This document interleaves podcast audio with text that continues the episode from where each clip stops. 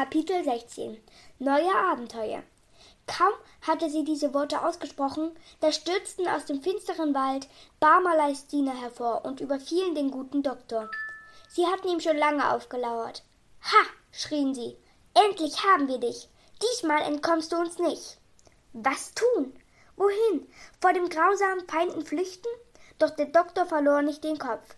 Im Nu schwang er sich auf das Stoßmaximal und das galoppierte davon wie das schnellste Ross. Barmaleis Diener eilten ihm natürlich nach. Da aber das Stoßmaximal zwei Köpfe hatte, biss es jeden, der, von, der es von hinten überfallen wollte. Anderes stieß es mit den Hörnern ins Dorngebüsch. Natürlich wäre das Stoßmaximal allein mit allen Bösewichten niemals fertig geworden. Doch des Doktors treue Freunde eilten ihm zu Hilfe.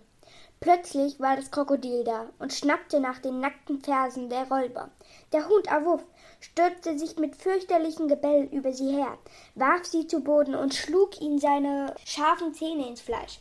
Und aus dem Baumkron warf der Affe Chichi mit großen harten Nüssen nach den Bäu Räubern. Die Räuber fielen hin, stöhnten vor Schmerzen und mussten schließlich das Weite suchen. Schmählich flüchteten sie ins Dickicht. Hurra! Rief der Doktor Albolet. Hurra! riefen die Tiere. Das Ferkel Naffnaff aber sagte, jetzt können wir uns ausruhen.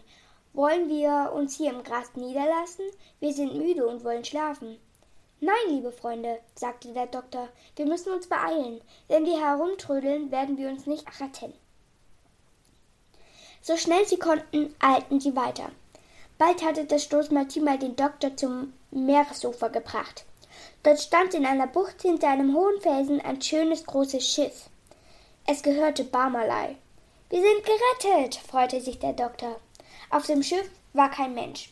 Schnell begab sich der Doktor mit seinen Tieren an Bord, setzte die Segel und wollte in See stechen. Kaum aber hatte er den Anker gelichtet, da kam Barmalei aus dem Wald gelaufen. Halt! schrie er. Halt, warte mal! Wo willst du mit meinem Schiff hin? Mach sofort kehrt! Nein, rief der Doktor dem Räuber zu. Ich will nicht zu dir zurück. Du bist so grausam und böse. Du hast meine Tiere gequält und mich in den Kerker geworfen. Du wolltest mich töten. Du bist mein Feind. Ich hasse dich und ich nehme dir das Schiff weg, damit du das Meer nicht länger unsicher machen kannst. Und nicht mehr wehrlose Schiffe aufplünderst, wenn sie an deinen Küsten vorbeisegeln. Barmalei geriet in fürchterliche Wut. Er rannte am Ufer hin und her, schimpfte, drohte mit den Fäusten und schleuderte riesige Steine ins Wasser.